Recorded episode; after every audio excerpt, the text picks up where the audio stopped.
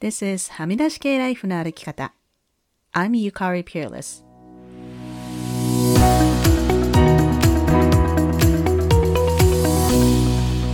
周りが決めた道からはみ出して自分だけの生き方をする人を応援するポッドキャスト、はみ出し系ライフの歩き方。Welcome to episode 237.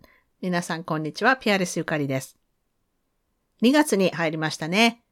今週末は土日と結構用事が入っていて、ポッドキャストの更新ができなさそうなので再放送になります。で、どのエピソードを配信しようかなと考えていて、ちょうどですね、今月来ていただく予定の佐久間由美子さんとのエピソードにしました。配信当時はかなり反響があったエピソードで、まだ聞いていない方もいらっしゃるかなと思ったので、このエピソードにしました。このエピソードを配信したのは2020年の11月15日。パンデミックの最初の冬ですね。ワクチンが出る前の話で、ワクチンいつできるのかな？という話などしていて、なんだか不思議な懐かしい気持ちになりました。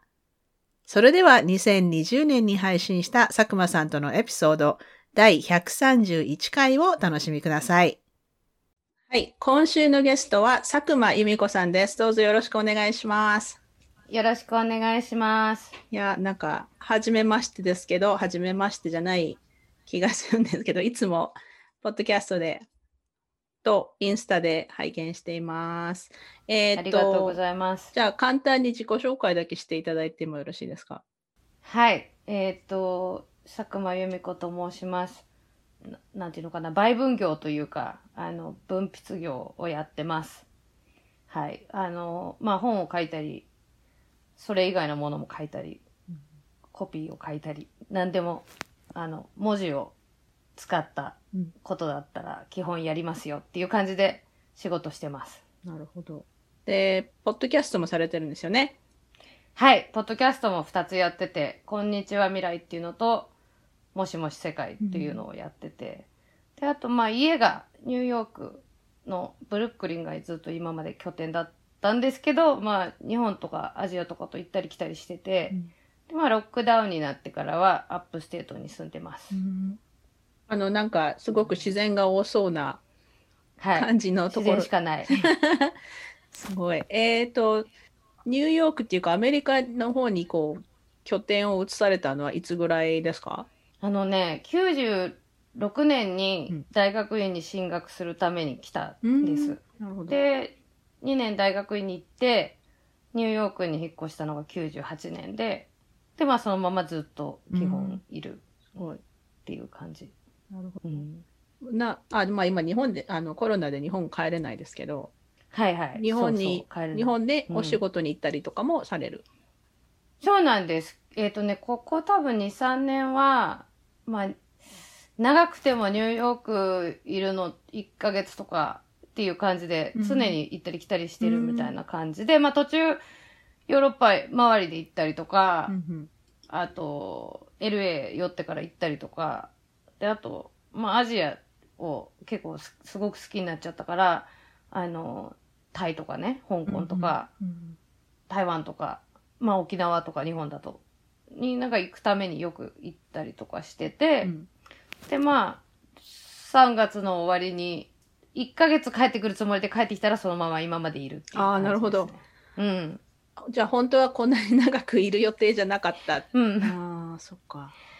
なんか結構私は本当になんなんか旅をするために生きてるっていう感じで、その、まあ、家に戻ってきてちょっと一息ついて、まあいろいろ書いたりとかまとめたりとかして、またすぐ次の取材に行くっていう感じの、取材とか、まあ東京、日本に帰るときは仕事だったりとか、あの、まあいろんなものをくっつけて、いや、なんとなくそうやってやりくりしてきたんだけれども、まあ、あの、はい。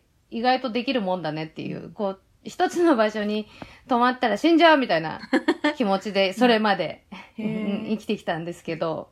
え、じゃあ今結構つ、辛いですか？ずっと。いや、なんかね、やってみたら、その、止まったら死んじゃうみたいなのも思い込みだったなって思うし、なんかこう、この今住んでる山の家っていうのは、えっ、ー、と、10年ぐらい前から友達から借りてて、うん。で、本当に週末しか来ないような、ちょっとこう都会を離れて、まあ、それもね、いる間の週末とか、あとまあちょっと原稿を書くために一週間とかっていう風な感じでしかここには来てなくて、あの、荷物とかもほとんど置かずうに、ん。その結構ミニマムな感じの山小屋っていう感じでお借りしてたんだけど、こうなんかじちゃんとその動かずにしばらくいると、やっぱり季節の移り変わりとか、草木が、花が、この木は花が咲くけど、実は一週間ぐぐらいしか咲かないから今まで気がつかなかったよねとか、うん。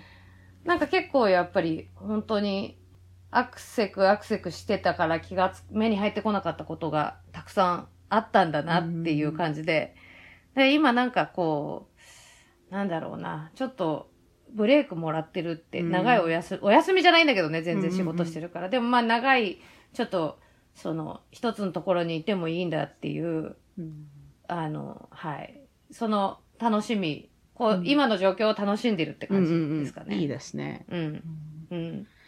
今でもそのニューヨークの、まあ、その今、今その滞在されてるとこはそうでもないかもしれないですけど、ニューヨークの本当中心の方とかってもうコロナは大体落ち着いてきてるんですかね？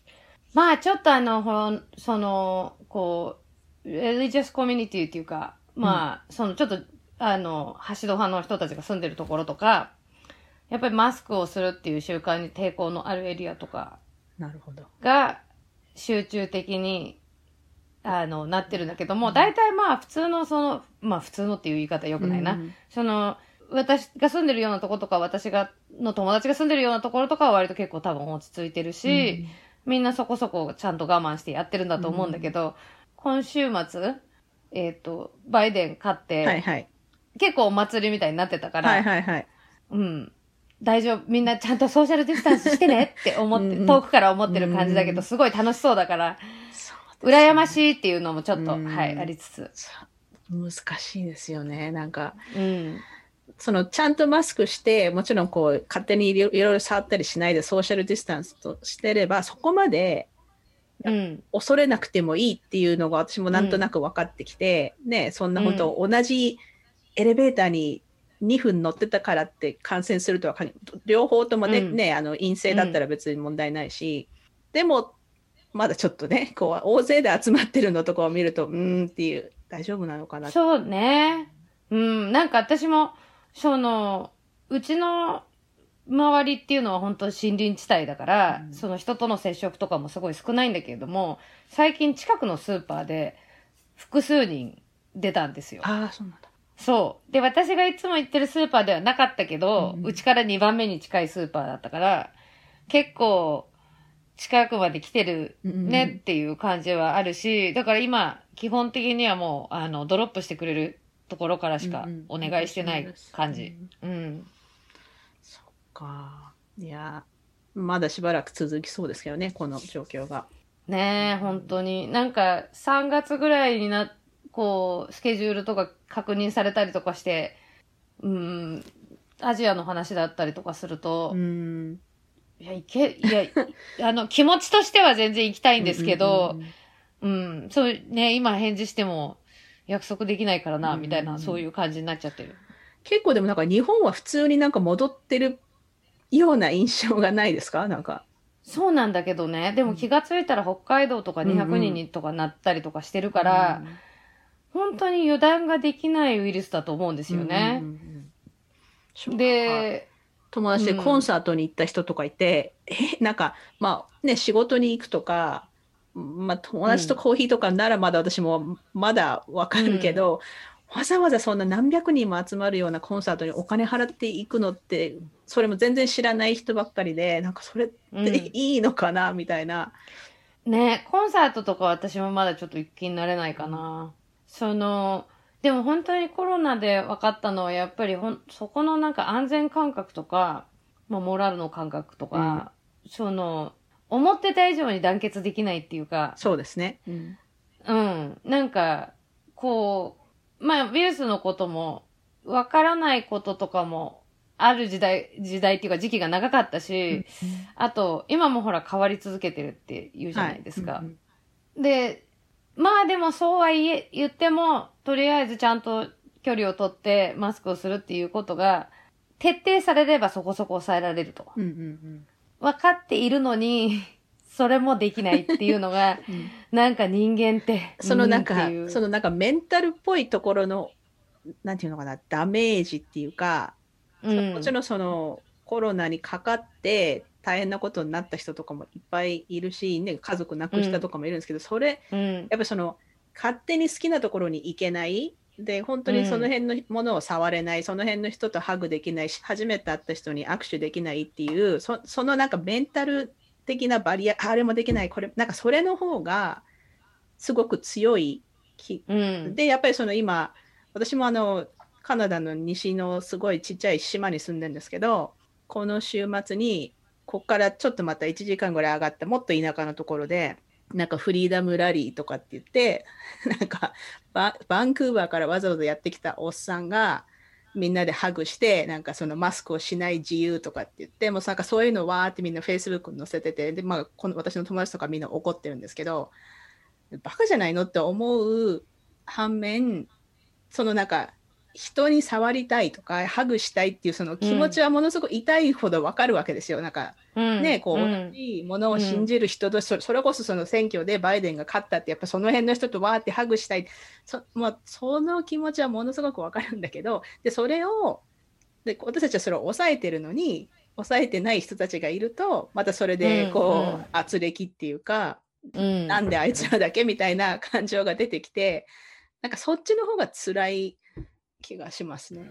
なんかこう、なんだろうな、自由、フリーダムラリーとか言ってるのを見るとすごい複雑な気持ちになるっていうか、そうですね。うん。なんか自由って、もう本当私は自由人になりたいって思って、あの、大人になったタイプなんで、その、フリーダムとかリバティとかってすごく大切に思ってるけど、それって本当に人を犠牲にしちゃったら自由じゃ、自由って。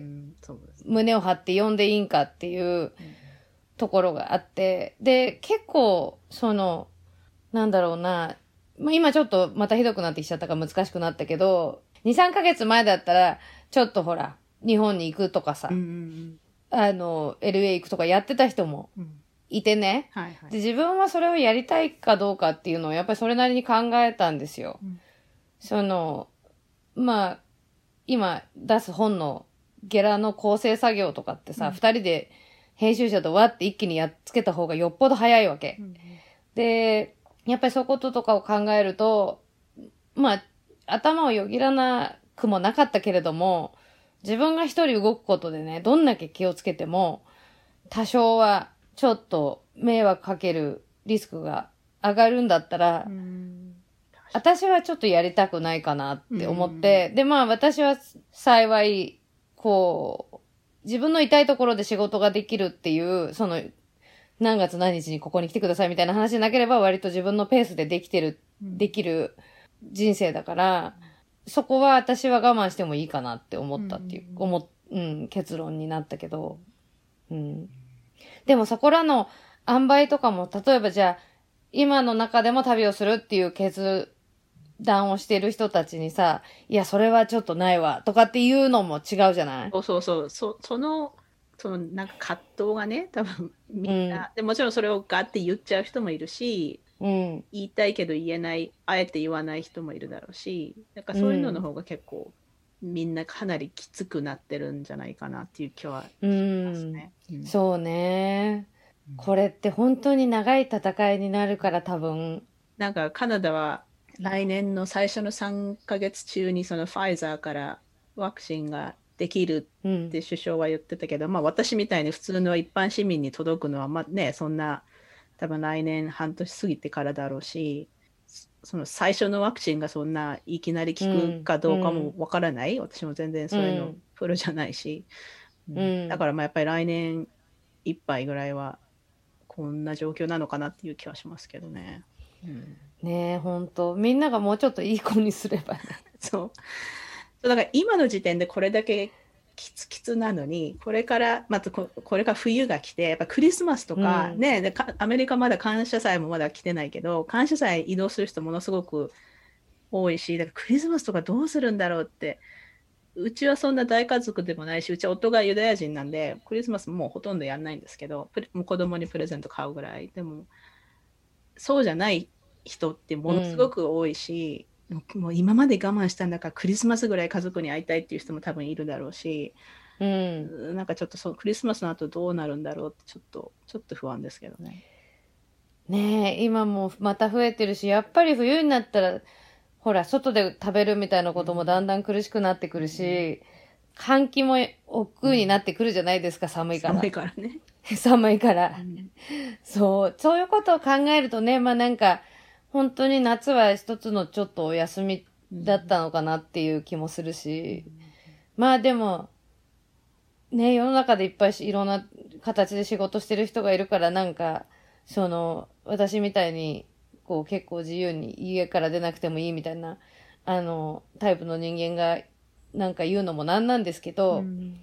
なんか、あの、なんだろうな、必要じゃないことはいいんじゃないかなってちょっと思う、思うし、まあ、じ、その大切なことっていうのは人によって違うから、うん。そね。そこはやっぱりさじ加減が難しいけれども、でも本当今とかもう、その、コロナ自体を否定し否定しちゃってる人とかも実はいっぱいいるじゃない？うんうん。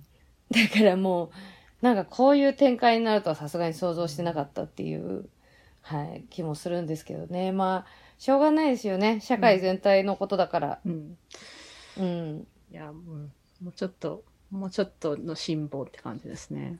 もうちょっとの辛抱って感じですね。うん。あとは、あの、とりあえず、あの、アメリカの皆さんに私はおめでとうございますって言いたいんですけど、ありがとうございます勝利で。どどどうでどう思いました？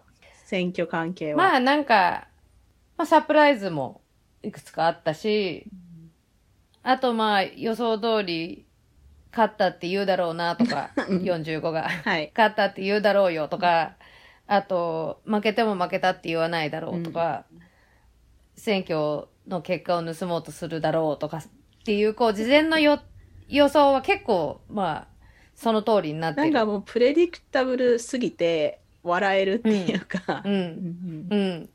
面白いよね。面白がってる場合じゃないんだけど、そう、本当になんか、うん。でもこう、すごい迷信っぽいこと言うけど、やっぱりなんか彼の運とかが尽きてる感じはするのね。うん。その45の、その今まで続いてきたうん。強運ストリークみたいなのが、やっぱり今終わった、終わりつつあって、で、でも足をジタバタさせてる状態で、で、まあ笑えないのはこれが本当にさ、あの、例えば、コービットのタスクフォースうん。の移行とか、業務全体の移行とかっていうことを、まあ多分妨げる。うん。しばらくは。でもまあ一応民主主義というものの、そのルールとして、まあ疑いがあるんだったら数え直すとか、うん。っていうことをやらないといけないと。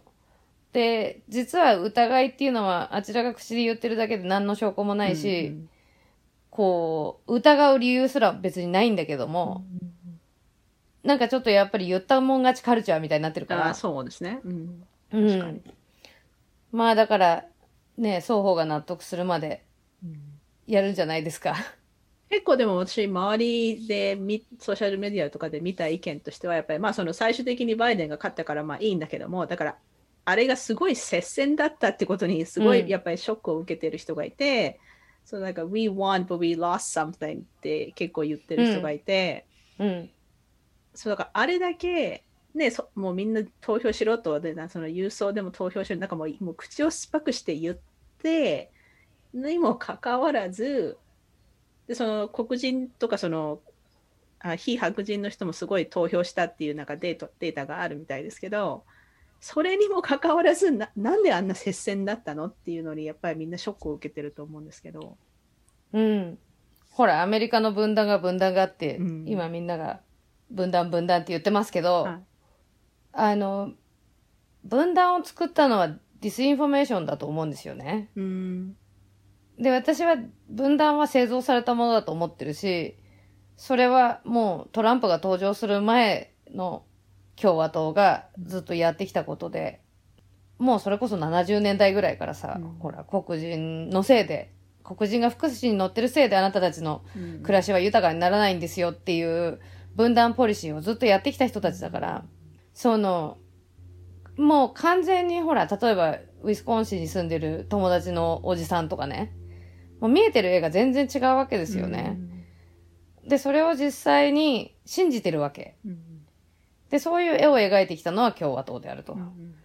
だからそこで、その、なんていうのかな、人が、まあ、レーシストであるとかっていうことは、その、レーシストの大統領にあれだけの人たちが投票したことは、やっぱり傷つくことだけれども、うん、じゃあなんでそうなってるのかって考えたときに、それっていうのは本当に分かってやってるマニピュレーションのせいだと。うんうんうん、思うと、そこまで悪くないんじゃないかなと思うし、うん、ただ一方で、えっ、ー、と、まあ、今 QAnon っていうね、陰謀論が大変な社会問題になってますけど、はいはい、じゃあ Q アノンをどれぐらいの世の中の人たちが信じてるかって考えたときに、まあ、えっと、イギリスのガーディアンが、45 million ってちょっと前に推測してたわけ。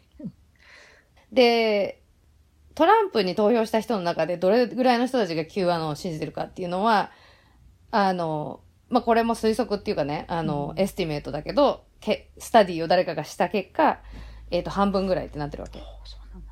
そう。で、そうすると、やっぱり、えっ、ー、と、じゃあ今の段階で600万ちょっとトランプに投票してて、うん、その半分ってことはアメリカだけでまあ300万人ぐらいいると。で、まあ4、500っていうのはグローバルの数字だから、ガーディアンのね。うん、って考えるとまあ、その、例えば結構カナダにも信じてる人いるよとか、あの、ドイツでめっちゃ人気になっちゃってるよとか、日本は Q アノンのトラフィックめっちゃ多いよとか、っていうことを考えていくと、う。ん、まあまあそういうことなんだなっていう。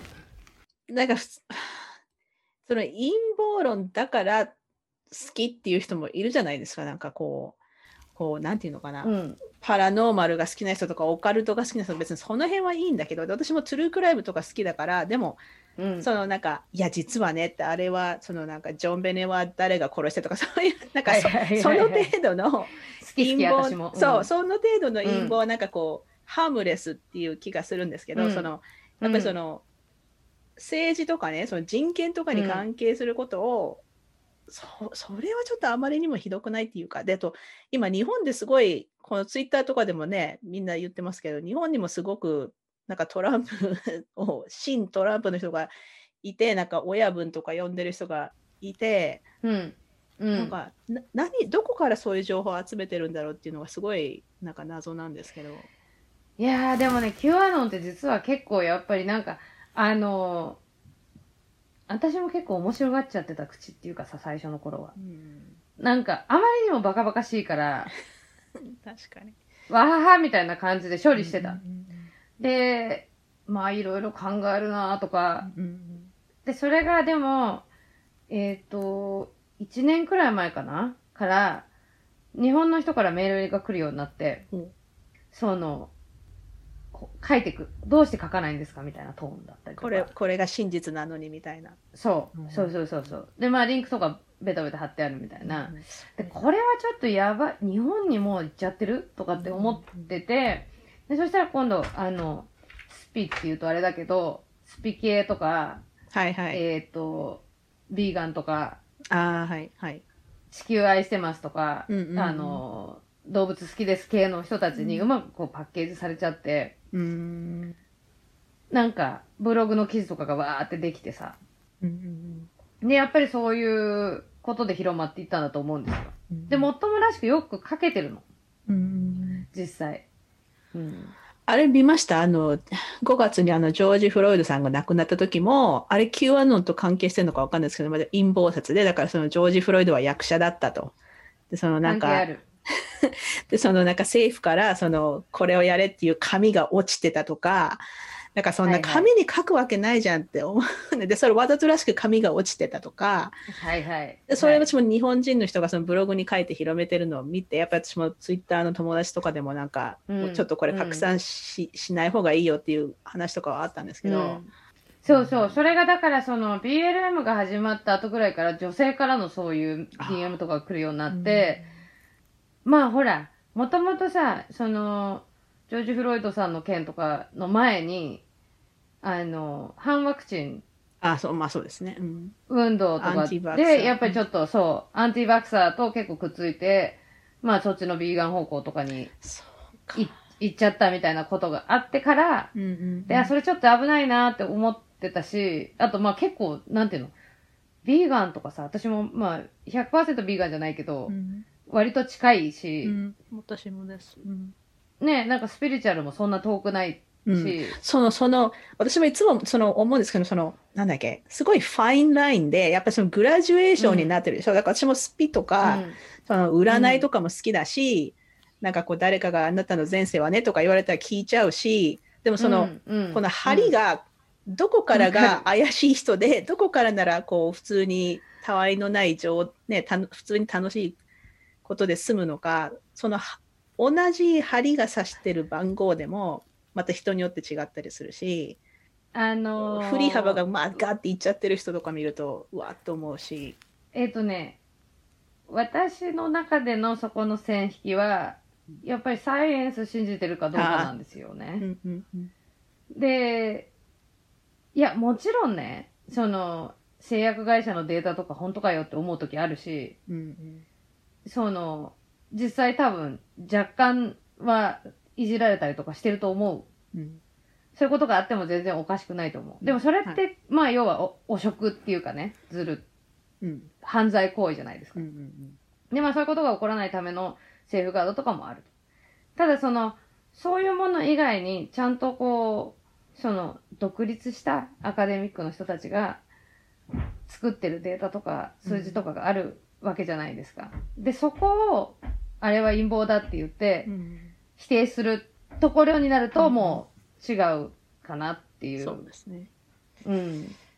だからさ、あの、選挙の話とかで言うと、そのじゃあ、不正投票が行われたと。うんで、でも不正投票が行われた証拠っていうのはないうん。少なくとも、民主党陣営が投その、不正投票をやったっていうのはないですよね。あの、どうんトランプ側が、えっ、と、郵便投票の妨害をしたりとかしてますけど、はいはい。これ多分うん、これから出てくる問題だと思うんですけど、うんなんか、その証拠がないのに、で、しかもね、それ、その、Q の話で言うと、50州がか、50州をトランプが勝つって話になったわけですよね。そうなんだ。はい。そう。50州勝つには、うん。不正をしないといけないわけですよ。うんうんで、不正をしないといけ、だってなるわけないじゃないですか。うん、そうですね。ニューヨークとかね、カリフォルニアがとかね。うんそう。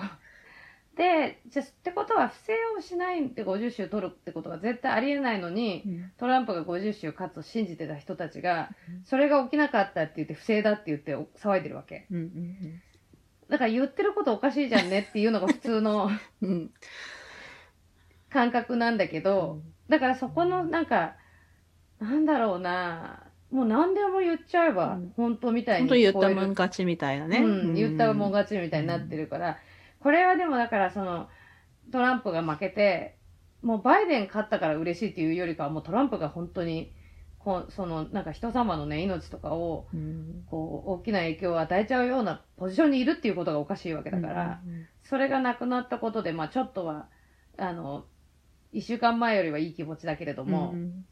でもじゃあ、この disinformation の長期的な影響とかね。で、日本に至っては、その、トランプが登場する前からやっぱり、ポピュリズムのはい。 disinformation みたいなことはうんうん、じわじわ起きてたわけですよね。うんだから、考えないといけないのは多分デジタルリテラシーをどうやって上げるかとか、その、まあツイッターとかも最近やるようになったけど、リツイートする前にちょっと考えるとか、うんうんその条件反射的にやっぱりソーシャルメディアってみんなわーってなっちゃうところだから、うんその人類は結構今試されてるんだなってうんいう。うんそうですね。うんううんんでテクノロジーがねそのいつかのポイントで人間を凌駕するみたいな話って昔からね、はいサイズフィクションとかではよくありましたけどこうそういう話じゃないもうもはや。うんうねその。ロボットが人間の仕事盗むみたいな時代にだってあの、ディープフェイクとかもあるじゃないですか。うん、もうだから本当ビデオも変えられるし、口パクとかもでも言ってることも変えられるし、そうなんですよ。で、そうなるとね、じゃあ、今起きてることっていうのはまあ、下手するとどんどん悪くなる可能性があるうん。わけで。怖い。なんかあの、日本の、あの人誰？なんか大学教授みたいな人が、その、トランプ、なんかその 選挙のリカウントを求めるっていうペティション見ました？見てない。もう見なくていいですけど。で、その人、多分英語、まあ英語がある程度できる方みたいで、で英語でそのなんかペペティションを作ってかみんなに広めて、なんか3万署名ぐらい集まってて、でもその英語がまた、うん。でも、やっぱり日本人が書いてるから全然ダメで、なんかうん。パンクチュエーションもうん。変だし、ところどころ変な言葉もあるし、っていうか、なんで日本人がそんなのやってんのって、うち、たまたまうちの夫にその話したら、なんか、Japanese people don't have any saying on US election って言われて、なんで日本人がそんなことやってんのみたいな、なんかそういうなんか変な人がね、多い。そうなんですよね。で、それが恥ずかしいっていうことが全く分かってないところが痛い。そうそうそ痛くて、で、うん。ほら、あのーまあ、それとちょっと話違うけど、名古屋の、えー河村市長だっけ？が、あの、ベルリンにね、そのはい慰安婦問題のことで手紙書いたりとか、う。ああ。なんかその、グローバルスタンダードとの乖離がもうものすごいことになってるっていうか、んんで、その、あとほら、今回の選挙においてはやっぱりさ、その、対中国に対しうんて、はい。強硬なトランプ政権が今まで守ってくれてたんだ、みたいいな。いや、守ってないし、まず守られてきてないし、別うんに。うん。その、おまけに、こう別に、なんていうのかな、実際に中国に対して何かさせたとか、うん。こう、情報を引き出したとかっていうのはほとんどないわけでうん、こう、拳を振り振り上げてるだけっていう中に、こうなんか、その独裁者に、こう、なんていうかな、規制する気持ちを持って、で、それでその人に、を、こう持ち上げてるっていう日本のファーイーストのはい。ちっちゃい国の、しかも右翼の皆さんがそれを言ってるっていう、ものすごいもうなんか、他力本願感も入ってるし、その、現実の認識もなんか歪んじゃってるし、うんうんうん。いや恥ずかしいっていうか、見てて痛いっていうか、うんねえ、ほんと、そうね。うん辛い。つ 辛いです。辛い。うん、そうか、あとですね、なんかいくつはいか話したいことがあるんですけど、はいはい。はい。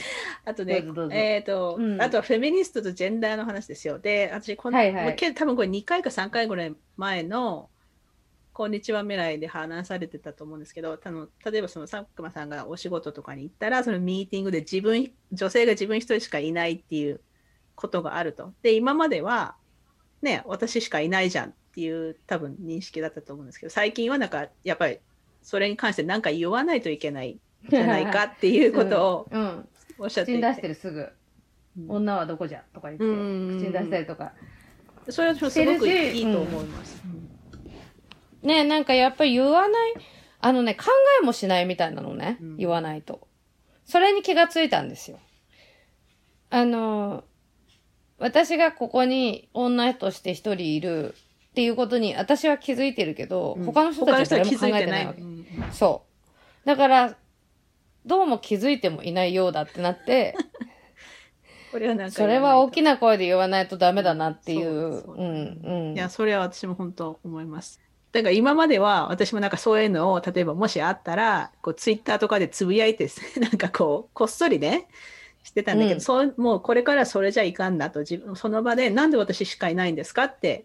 で、うん。まあそんな、まあ、私ぐらいの人が言ってもあじゃあした仕事したくないんだったらいいよって 多分言われちゃうかもしれないけどそれでもそれだったらもう私はおりますみたいそのぐらいのなんか覚悟を持ってやっていかないといけないんじゃないかなと思っていてあとその最近気になるのがそのフェミニストと特にっていうか特にじゃなくて日本でフェミニストっていう言葉がすごいダーティーワードになってるでしょ、うん北米とかではそうでもないんですけど、普通に I'm feminist って言ったら別に何も言われないんだけど、日本で言うと、いや、でもね、うん。それもね、あの、やっぱりフェミニズムが F ワードって言われてた時もありますからね、ニューヨークとかでも。その、できればフェミニズムっていう言葉を使わないで、こう、やんわり言うみたいなのとかさ。うん。で、やっぱり F ワード、F ワードって言ってるぐらいだから、なんか分断ワードだって思ってる人も結構いるだろうし、で、まあ、そういうことで言うと多分日本は10年か15年ぐらい遅れてるっていうこともあると思うし、あとこう、やっぱりその、ね、ネトウヨカルチャーみたいなこともあるから、その叩き文化っていうか、まあそれもでもね、多分、あの、多かれ少なかれ程度の差はあるけど、割とどこにでもあることだと思うんですけど、その特に今、やっぱりフェミニズムっていう言葉に対してアレルギーがすごい強いってなってて、でも、その、アメリカとかが多分フェミニストですって、あの、みんなが言わないといけないっていう風に、ある時になったと思うんですよね。で、それはやっぱりトランプが勝ったとか、その、ほら、MeToo が起きるまでで、その、私ももう組織を離れてかなり長いんで、世の中の組織にいる女性たちがどれだけひどい目に遭ってるかとか、そこまでやっぱり実感として分かってなかったですよね。その自分のいる現場とかで、そういうことはたまにあると。でそういうことがあったら、こらこらこらっていう、その、自分ができる範囲でそれをなくすっていうことはできたけれども、そこはすごいやっぱり自分もぼんやりしてたなと思ったし、その、実は、ほら、なんか結構セクハラとかってもう90年ぐらいからすごい厳しかったから、その末端のね、末端の世の中のでは。でも、その、やっぱ MeToo で分かったのは、こう結構偉い人たちは全然違い方権で好き放題やってたよとか、あと、実はそうやって昔、その90年代とか2000年代とかに敷かれたセーフガードが全然機能してないよとか、いろんなことが分かってくる中でもフェミニストってちゃんと声に出して言わないといけないよねっていう、多分そこの流れがあって、で、まだ多分日本ではそれが起きてない感じがする。で、だから、うん、あの、もっとみんな言わなきゃいけないんだなっていう、たださ、これってすごい難しいなと思うのは、まあ私の例えばツイッターのプロフィールとか、本当あの、著作と、なんかちょっと書いたらもう埋まっちゃうみたいな感じだし、あの、フェミニストって書いてないんですよ。で、その、例えばじゃあ自分をね、あのー表現する、例えば分泌業っていう、その、職業以以外のことを自分を表現するとしたら、例えば自分はプログレッシブだとか、フェミニストであるとか、えっ、と、まあ、いろいろあるよね。はいその主義みたいなヒューマニストであるとかさ。で、それをつけることで、なんかもうそこで一回鳥が引いちゃうのね。なんだか知んないけど。うんあちらの。あちらのね。だから私はそれに対して何も考えてなくても、こういうやつなんやろっていう態度で来るじゃん、ね。向こうがはいはいはいはい。うん。で、それが結構やっぱり、もうなんか、自ら自分の、こう、ハードル1個上げちゃうみたいなところがあって、で、それがほら、本当はちゃんと戦ってた方がいいいいんだろうけど、やっぱりツイッターとかってさ、まあ、今はちょっと真剣に選挙の disinformation やべえってなってるから、そこそこちゃんとやってるけど、私は結構どうしても、その、片手間っていうか、こう、合間の時間とかにちょろっとやるみたいな感じでアプローチしてるから、その、あんまり、こう、そこまで真剣なディスカッションとかに向き合えなかったりとか、今までしてきてね。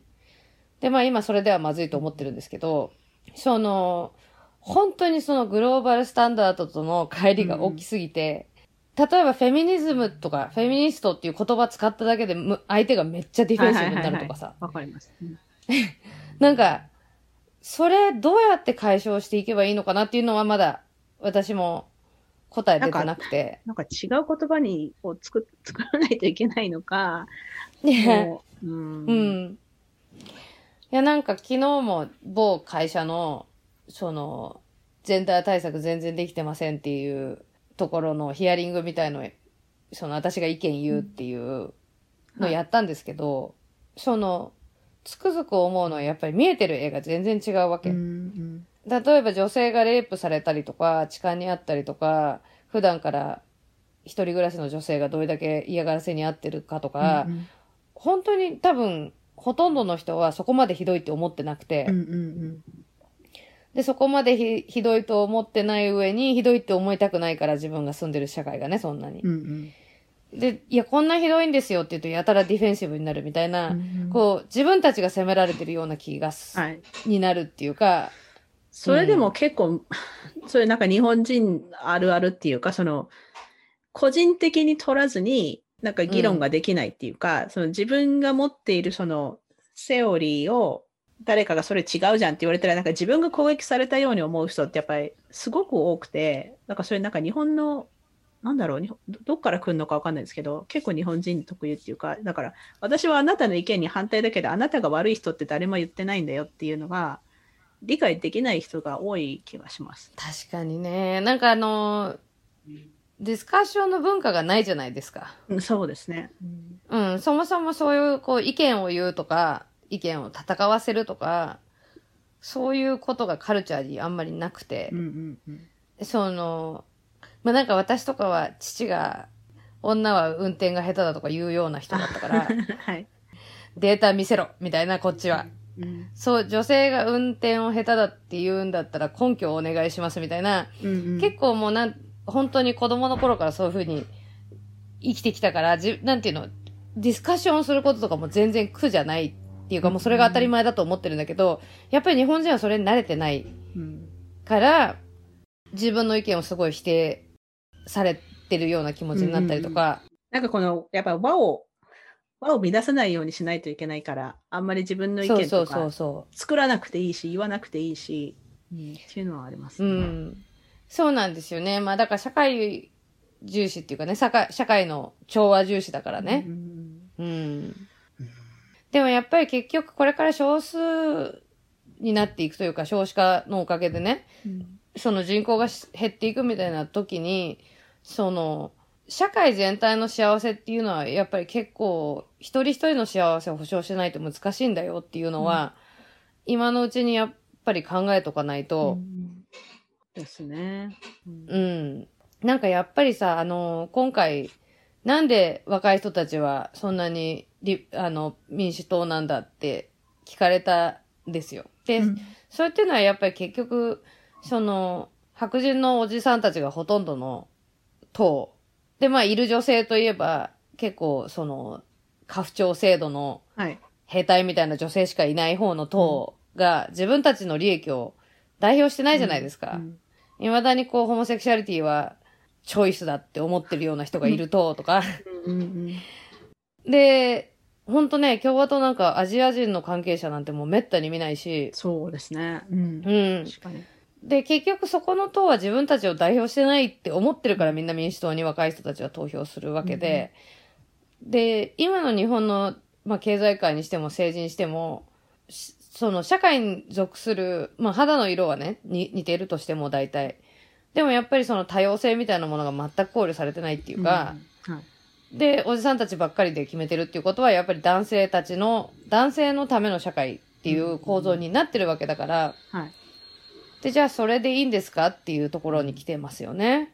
で、それでいいんだって思ってる人たちもいるから。うんうん全然か変えなくていいと思ってる人ね。うんうん。確かに。うーん。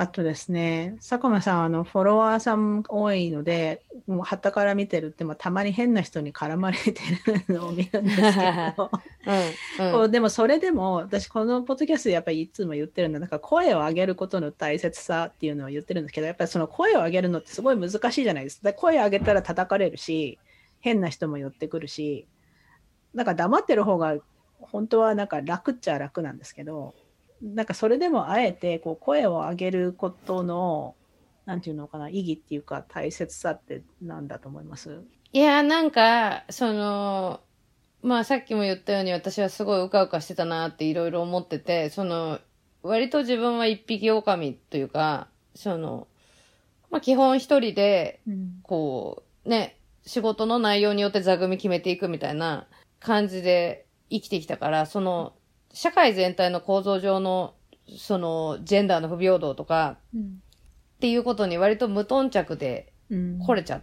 たから、それはやっぱりすごい反省していて、で、まあ、その、声を上げることは、ああいうのがついてくるっていうことについては、私は実は全然そんなにストレスじゃないっていうか、その、もともと結構まあ、ツイッターとかもそうだけど、名前を出して、こう、ものを発表したりとかするってことは必ずそれが絶対ついてくるから、うんそうですね。うん。うん。で、その、そんなことに別に、こう、向き合いたくてやってるわけじゃないんだけど、もうついてきちゃうからね、しょうがないっていうのもあるし、あとちょっとさっきも言ったみたいに子供の頃からそうやって男の人相手にこう、食ってかかったりとかし,、してきたから、あんまり、なんていうのかな、すごいもうストレス溜まるでしょとか言われるんだけど、むしろなんか、うっしっしみたいに思ってるところが、なるほど。うん、今日もおもろかったみたいな、うんうんうんうん本当おもろいやついるわ、みたいな 感じなんですよ。で、なんか、もっと言うとこう、なんていうかな、練習っていうか、うんあ、練習にはいいですね。確かに。うん、すっごい頭の練習になるっていうか、これ、こういうふうに言ってるけど、これにはどう返してやろうかなとか、っていうのは結構、うん、頭の体操にはなる。なんか今ちょっと頭に浮かんだイメージがあのなんだっけテニスとかでどんどんどんどんボールやって こうどんどん打ち返すそうそうそうそうそういうイメージがある。あ、そうそう、私ね、ノックって呼んでるんであすよ。の確かにそうだ。ノックとか居合とか呼んでるんですよ。で、あの、私がああやってやってるのをね、見ると、あの、こんにちは未来の若林さんは、はい。なんかの練習してるんだなって思うんだって。なるほどね。うんそう取ればいいんだ。わかりました。私もそそううしよう。あ。やっぱ、さすが分かってんねと思ったのはバレてたって思ったけど、なんかね、あの、一人でずっと仕事をしてると、こう、自分一人の切磋琢磨みたいなのって限界あるうん。んですよ。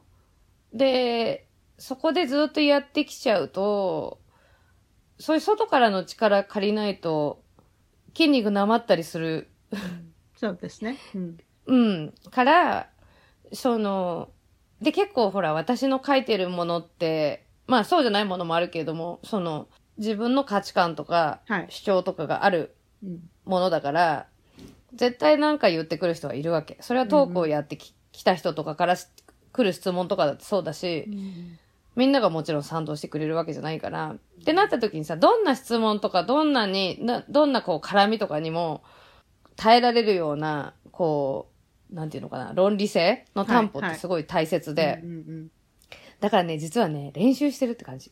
筋トレ。な筋トレか。わそかりました。じゃあそう思えばいいんだ。なるほどね。そうそ。う。うん。いいっすね。はい。そしたらですね、ちょっと質問コーナーに入りたいんですが、えーはいどうぞ。毎回みんなにしている質問はですね、これまでに直面した最も大きな試練は何でしたか？そしてそれをどうやって乗り越えましたか？それね、何が一番試練だったか。まあ、あの、一番多分、自分の人生変えたなと思うのは、大怪我をしてうん、全治、あれだって3月の終わりに怪我して12月までリハビリやってたから、まあだから8ヶ月とか？それいつの話ですか？それね、2014年。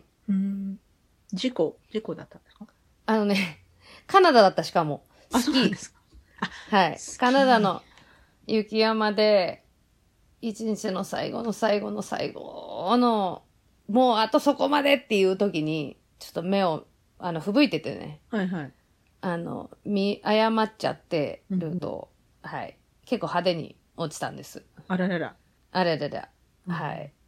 で、まあ、あの、大怪我し、っていうかうんレスキューされて、ほ そう。で、カナダで、あの、手術とかそのままう。受けて、えー大変ですね。はい。飛行機に乗せられて、車椅子に乗せられて、飛行機に乗せられて、帰ってきて、そっからまあだから8ヶ月ぐらい、その、まあ杖、まあ車椅子はすぐ、あの、あれだったんですけど、そっからまあ松葉杖になって、でまあ仕事復帰して、松葉杖のまま仕事始めて、でも松葉杖で仕事と始めちゃったから回復も遅いし、うんうん。っていうので、結局やっぱり8ヶ月ぐらい。最初ね、全治4ヶ月とか言われたんだけど、うん全然8ヶ月ぐらいかかっちゃった。すごい。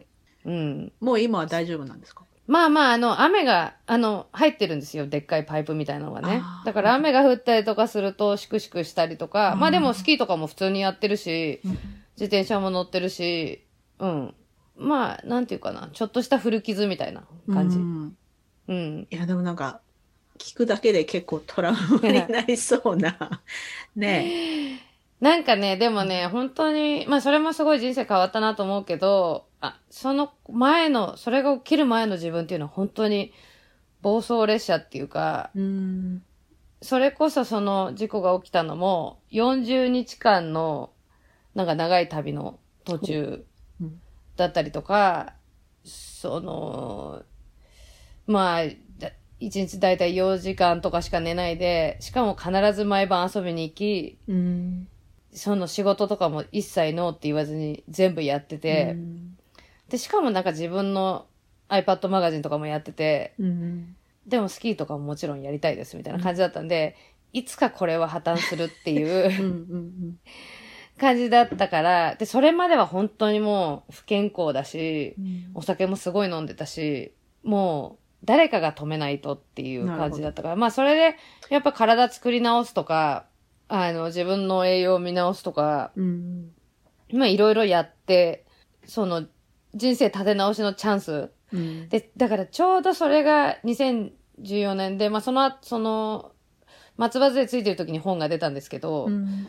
そっから6年間、気をつけてたつもりだけど、やっぱり結構最後の方は暴走列車みたいになってたんうん。だよね。で、今暴走列車になってたけど、暴走列車みたいになってて、で、まあだからそのコロナも、まあ世の中全体に対して起きたことだけど、うん、ちょっと自分はこれでもう一回立て直せってことだなって思った。なんかこう、ディバインインターベンションみたいな。そうそうそうそうそうそうそう。止めていただいてありがとうございますっていう。誰かが誰かが止めてくれて。うんうん、そっか、なるほど。そう。いや、大変ですね。ちょっと話ずれますけど、っていうか質問コーナーに入ったのに元に戻りますけど、はいあのノノートと、ノートの話はうん。ど,、どうなんですか？ノートの話っていうか。あの、えっ、と、 cakes か。この間の、うん、 cakes の炎上事件？はい。はい。えっ、とね、 cakes は私、あの、結局やってなかったっていうか、まあ、やり方とかは一応一回教えてもらいに行ったんだけど、やってなくて、で、まあ、ノートやってるけど、まあ、ノートは同じ、同じ会社が持ってると。うん。で、あの、私の、まあ、今、 cakes は cakes で、えーこれで何が学べるかっていうので、あの、いろいろやってて、まあ、私もヒアリングをそれで受けたりとかもしまして、で、まあなんか note、その、なんだろうな、謝罪の美学みたいなことで言うと、うん cakes の謝罪の内容は私は全然ダメだと思ったし、うん。その、誰に向かって謝ってんだっていう意味で、その被害者に謝っ、被害者とかね、この世の中でそういうのを被害弱者の人たちがあの原稿を読んだ時に、その PTSD みたいなものを、誘発しちゃったかもしれないよっていう、そういう人たちに対して謝ってるっていうよりかは、世間様に謝ってる風に私には聞こえたから、この謝罪も全然いいと思いませんでしたっていうことも含めて、あちらにお伝えして、で、まあその、ノートを、あれでやめるっていう選択ももちろんあると思うし、それはすごい、その決断をした人たちのジャッジは素晴らしいんだけど、いましたうね。ん、うん。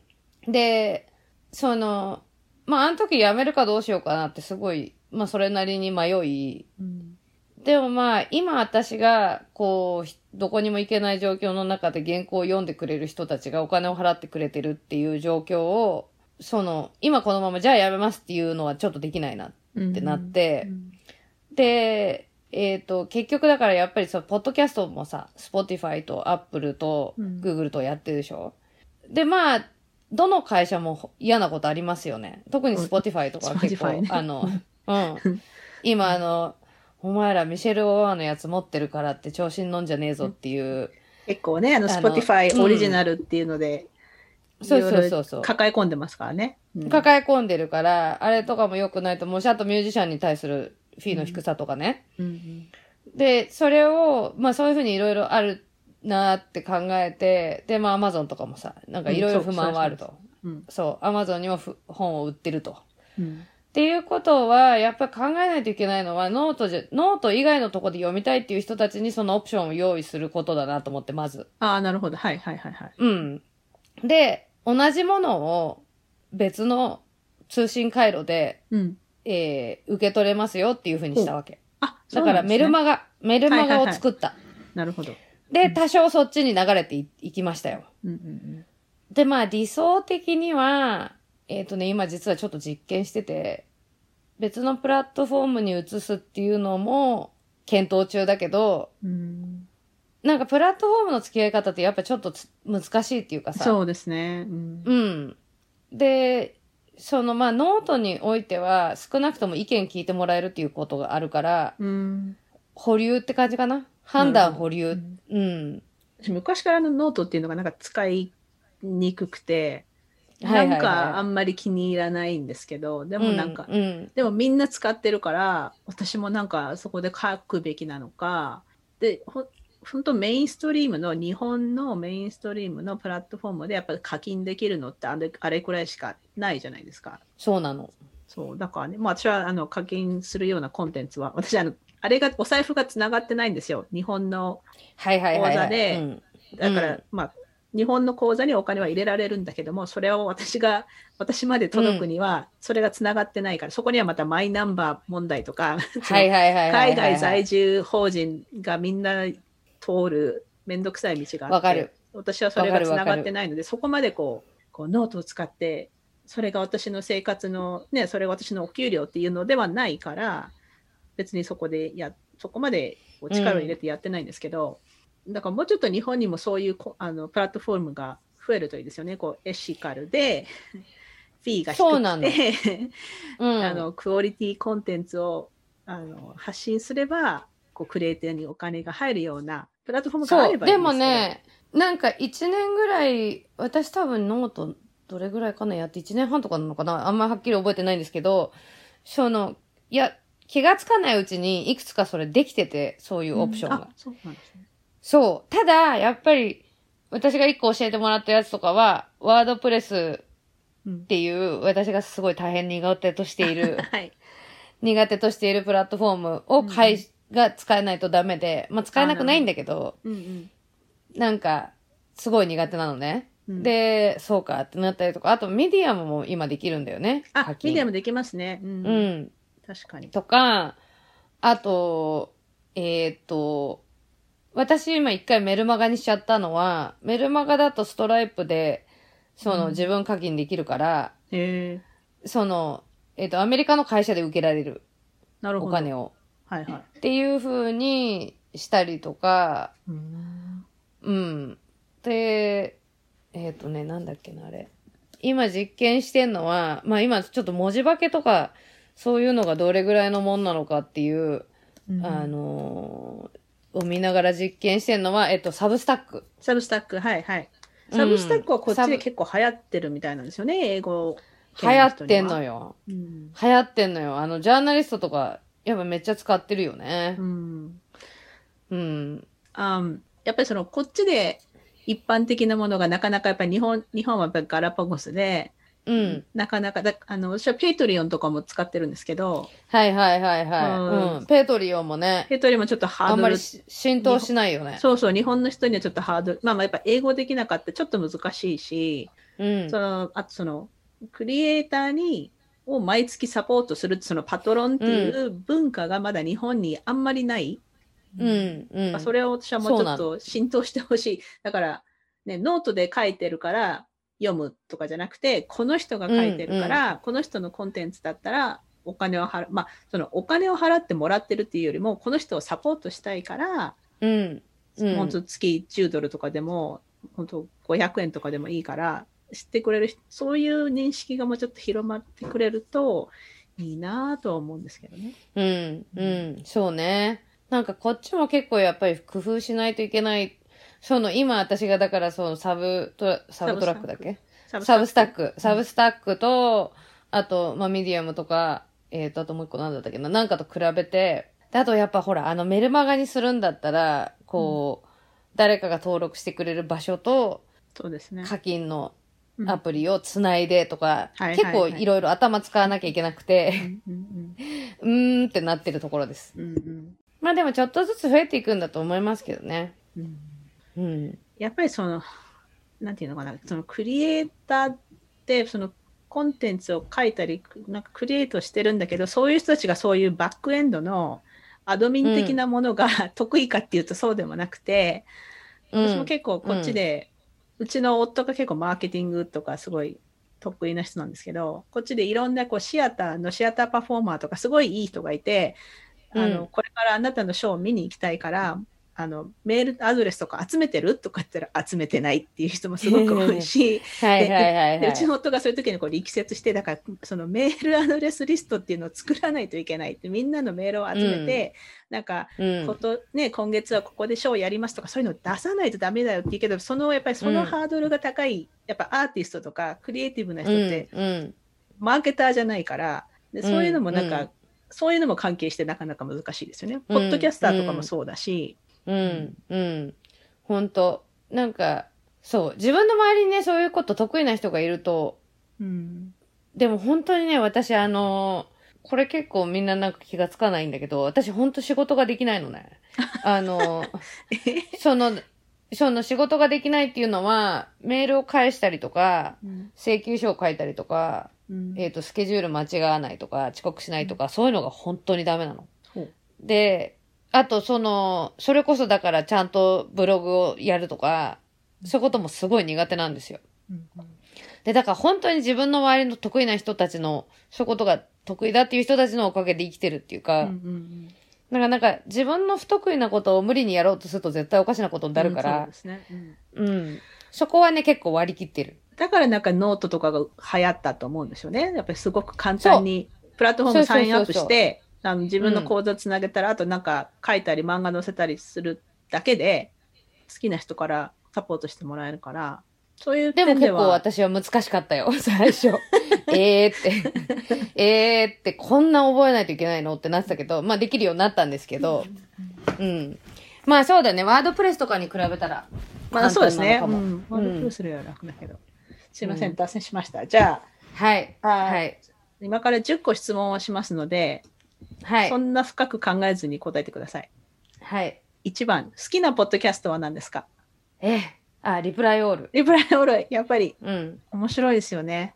私、あの、ポッドキャストのいろんなテーマ曲の中であの曲が一番好き。あの、でしょ？カズーみたいな。あの、あの、あのジングル、ああいう感じの楽しい感じでとかって言ったりとかしてるもん、私、あの、音楽の発注の時。うん。いや、面白い。本当に。OK。じゃあ2番、はい今な何を読んでいますかもしくは最後に読んだ本はえっ、とね、あれどこ行っちゃったあった。今読んでるのは、えー、アントゥルー。Why nearly everything we believe about women, lust, and infidelity is wrong, and how the new science can set us free. おおうん。Wednesday マーティンさん。ウェンズデー・マーティンさん。はい。えー、あた結構新しい本ですか？最近の本えーっとね、2018年うんかな。うん。なんかで見て、このそのなんかにこの本のことが書かれていて、うんそれで買って今、はい。面白いです？面白いですよ。まあなんかこう、女性は浮気しないとかさ、するとか。うんうんそういうなんかこう、女性に対するミスうん。とか、あと性欲とかに対するミスとか、うん、そういうことが書かれている。えーはい。面白そう。面白いです。はい。あーじゃあ3番。座右の銘は何ですか？座右の銘か。座右の銘な、変わるんだよな、結構。でも、あの、The truth will set you free っていうのはやっぱりうんずっと大切にしている言葉かな。うん Truth will set you free それは、うん嘘つかない方がいいってこと？ですか、うん、あの、真実を知るっていうことが自分を自由にするっていう。ああ、なるほど。なるほど。うん、うん。かいいですね。OK。じゃあ4番。何が怖いですか？怖いものは何ですか？へえ、怖いの？警察。シ本当怖いんんだから、ニューヨークの警察。あ、そうなんですか、そうだよ、もう NYPD なんて本当ひどいんだから。そのなんか警察に関するそのやっぱりその温度差っていうのもやっぱり住んでるところによって違うし、私とか本当田舎のちっちゃいところに住んでるから、みんな警察いい人なんですよ、でもあの私だからいい人なわけでね。やっぱあのインディジェネスの人とかには結構ひどいんで。そうそうそうそうそうそう、そういうのあんのよ。もう NYPD なんて本当もう most corrupted あ、そう one な of の the most corrupted, most racist in え LAPD とか organizations も in 結 the 構 world. ひどいでしょ？ひどいひどいひどいひどいひどいひどい。都会の、都会の警察っていうのはやっぱりマイノリティを監視するためにいるわけだからう、ん。もともと作られたのもそういう理由だし、うん。うん。OK。あうんー5番、はいあなたのヒーローは誰ですか ?Who's your hero? あー今もう働い、あの、今、なんだろうな。今、日々頑張ってるアクティビストの人たち全員、全員？うん、全員。今回の、つ もう、今回本当に、なんつうかな、本当に疲れを知らずに、うん。何ヶ月も、何ヶ月も、っていうか4年戦ってたよ、あの人たちは。うん。OK。あーじゃあ6番、えー無人島に島流しにされて一つだけ持ってくる、持っていくことを許されました。何を持っていきますか？無人島電気ないんですよね。電気はない、その無人島にはないっす、うん。南の島みたいな感じ。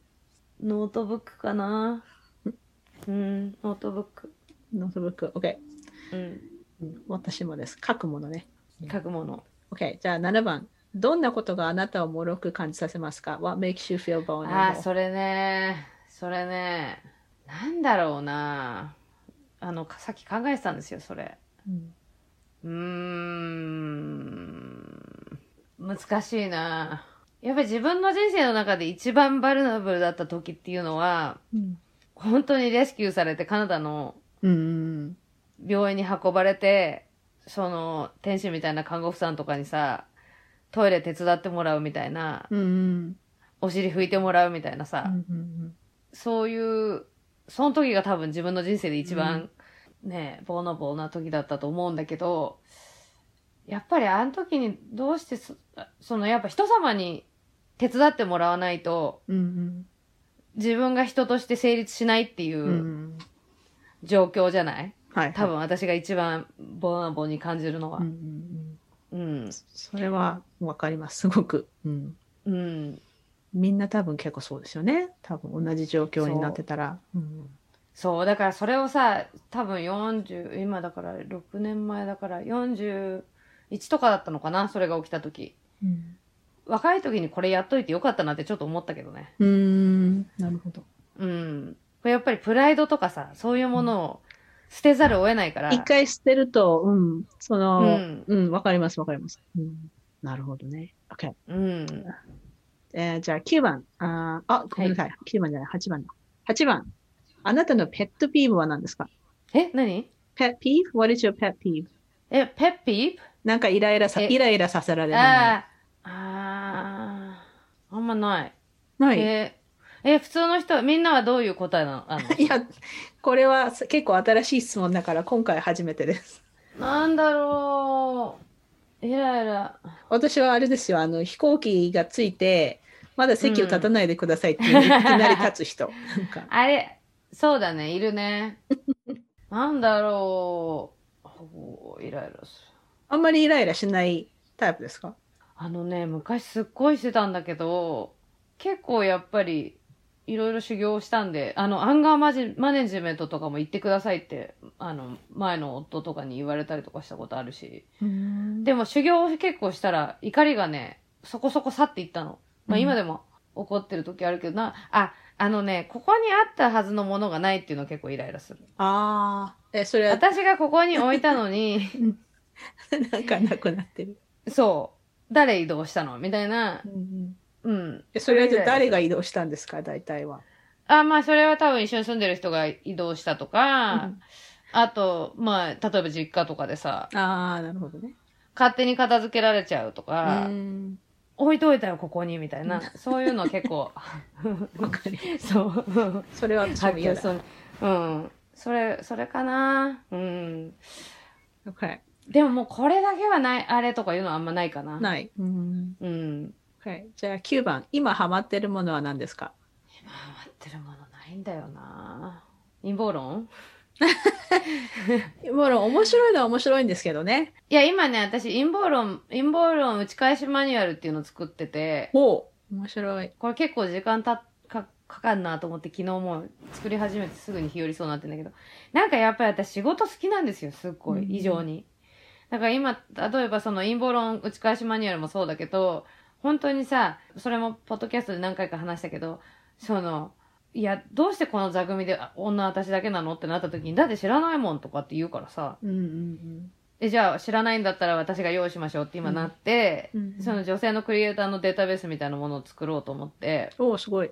そう。で、だからなんか、その、常に、え、なんか誰かがこういうこと言っていて、じゃあこれ作ろうとかうんうんっていうのをやってるから、それがもうなんか趣味みたいになっちゃって、うんうん。なんだろうな、あんまりハマったりとか、あ、コーヒー豆を、家でのコーヒー消費量が多いから、うんなんか何種類も買って、はい。自分でブレンドしたりとかして、おお、いいですね。この組み合わせはとかやってる。うんうんうんそれはそれ楽しそう。ぐらいかな。うん。ミルクの見比べとか、あの、ノンデアリーのミルクを、はいはいはい。いろんな種類あの、買って。Y が入ってるミルクでしょ？Y? あ、ヘンプ？え何なんだっけ、あの、ミルクを MYLK ってスペルすると、あ、そうそうそうそう。あの、あそういう意味ね。はいはいはい。うんうん、そうそうそうそう。ノンデアリー、そうね。そう、うん YY。そういう意味か。そう、あれの飲み比べとかをヘンプと、どどのミルクどれが一番好きですか？でも全部すごい美味しいんだけど、私は結構カシューが好きです。うん、私もカシューが好きかな。うん。なんかアーモンドははなんか、なんとなくあの、なんか後味が、なんかちょっとわかる微妙で。あの、マカデミアも美味しい。あマカデミアね、あんまりなかなか見ないんだけど、店で。うん。カシューとかだったら作れるでしょ？なかなか美味自分で。作ったことないけど。うん。ちゃんとやったら作れると思なんかブレンドして、なんかこすだけとか、う。うん。なんだっけ、オートミルクとかもそんな感じ？あ、そうそうそう。オートのやつあるね。うん。うんオートのやつも作ったこと結構よく買ってる。はないですけど。うんまあ作れるんだろうね。ちゃんとやったらね。ちゃんとやったら私ほんとそういうの、ちゃんとやったら、もう私結構ダメ人間なんで、そういうのも。たまに思いつきでやったりとかするんですけど、うんやっぱり、続くやっぱり今一つだったなってなる。うん。なんかそういうのあの得意な人がいるから、そういう人から買った方がいいってそいうう気そうそうがします。そうそうそうそうそう、はい。そうなんです。確かに。OK、じゃあ最後の質問です。今何に感謝していますか？ああ、もう、投票所にね、何時間も並んだ人たちですよ。本当に。佐久間さんはけああれはない投票権はないんですね？ないです。う。うんんだから違う形でね、サポートする。うんもう、やいのやいの言うとか、お金集めるとか。うんうんうんうん。だってなんかのやって3時間とかもっと並んだ人もいるって。いやいや、私一番見たので長かったら12時間とか。だからやっぱり投票妨害してるんですよ、その。だってそんと普通の人は並ばないでしょそんそうな。、そう。本当にどう諦してめてもほしいの。どうしてもどうしても投票したい人しか並ばないから普通に考えてねその子供を学校から迎えに行かないといけないとかおばあちゃんが病院にいるから迎えに行かないそうなったらもう普通投票よりみんな帰っちゃいますもんね。絶対。そうなんですよ。あれ、カナダって投票の日って休日？えっ、とねどうだろう。私も投票権ないんで休日じゃないと思います、なんか多分全世界的に休日にした方がいいんですよ、多分。うん。まあ、その全員が休むっていうことはもちろんできないんだろうけど、その、な、そんなさ、投票のハードル上げられちゃってさ。その日のなんだっけこう有給にするっていうかねそうそうそうそう。うにして会社によってはね、結構有給にしてるところもあって、特にアウトドア関係の会社とか、うんまあ、プログレッシブの会社とかはお休みにしたりとかしてるんだけど、うんうんうんやっぱりね、その何時で間ももミニマムウェージのとことかだとそんなのないでしょ、そうそうそうそう、ないところ結構いっぱいある。うん。そういうのがやっぱりシスシステムをちょっと変えてもらわないとほんと。つ感じですね。うん、わうん。かりました。ありがとうございました。なんかすごく長くなっちゃいましたけど、いいえ、とんでもないです。お話できて楽しかったです。楽しかったです。はい今週のゲストは佐久間由美子さんでした。ありがとうございました。ありがとうございました。What's up, you guys? This is Sunny from Sunny Days in the USA. You're listening to はみ出し系ライフの歩き方。Enjoy! さて、佐久間さんとの会話いかがでしたか？佐久間さんには今月再度ゲストで来ていただきますので、リスナーのあなたからの質問をお待ちしています。佐久間さんに聞いてみたいことや相談事でも OK です。質問の締め切りは2月14日です。はみ出し系 at gmail.com までどうぞ。さて、それでは今週のポジティブです。今週のポジティブは、毎日お手紙プロジェクトが開始して楽しいということですね。この収録をしているのは2月の4日なんですが、ここまでまだ3日ですけれども、ちゃんと毎日お手紙を書いて投函できています。そしてもう一つ、今日これからパンデミックに入って初めて映画館で映画を見に行きます。もう3年ぶりですね。今、ビクトリアではビクトリア映画祭をやっていて、日本の映画を上映するので見に行ってきます。感想は次回のニュースレターに書くと思いますので、よかったら読んでみてください。それでは今週もお聴きいただきありがとうございました。はみ出し系ライフの歩き方は、プロデューサー、ホストのピアレスゆかりが、未譲渡のコースト整理種領域であるカナダ・ブリティッシュコロンビア州ビクトリアで制作しています。はみらいのインスタアカウントははみ出し系です。また、Facebook にもリスナーさんのグループ、はみらいコミュニティがありますので、ぜひご参加ください。番組の感想、ゆかりへの質問、今週のポジティブ、今週のブレイブなどは、はみ出し系 at gmail.com までどうぞ。番組へのサポートは PayPal もしくは月ごとのサポートは Paytreon で可能です。いつもサポートをしてくださっているパトロンの皆さんありがとうございます。番組のスポンサーは随時受け付けておりますので、ぜひお問い合わせください。はみらいでは過去のエピソードの文字起こしをしてくださるボランティアも募集しています。ゆかりのニュースレターは毎週サブスタックにて配信しています。ぜひ詳細欄からご登録ください。はみらいを気に入ってくださった方は、ぜひお聞きのポッドキャストアプリにて、はみらいのレビューを書いていただけると嬉しいです。レビューを書いていただいた方には、はみらいステッカーをお送りしますので、住所を教えてください。さて、ここまで聞いてくださった方に今週の内緒話を話します。今週の内緒話は、日本ではもう使っていない人がいないくらい一般化していると思う LINE ですけども、私すごくあれが苦手なんですよね。あの、超日本っぽいところが。でも日本の友達やこう家族で LINE でしか繋がっていない人がいるので、まあそういう時は LINE をまあしぶしぶ使ってるんですけれども、すごい緊張するんですよね。私あのステッカーとか適当な無料なやつしか使わないし、それよりもあの iPhone についている絵文字を使うことの方が多いので、こう LINE でいろんなステッカーを送る友人と会話してると、なんか、なんか私しょぼい絵文字でごめんってこう、なんか申し訳なく思うんですよね。これは私だけなんでしょうかね。みんな LINE のステッカーとか、あれスタンプっていうかステッカーはみんなバリバリ有料のこう可愛いやつを買ったりしてるんですかね。ちょっとよくわからないですけど、ちょっとよかったら皆さん教えてください。というわけで今週も黙らない女、黙らない人でいてくださいね。Be brave, be kind, but don't be silent. Your voice matters. Stay safe, everyone, and thank you for listening. Bye.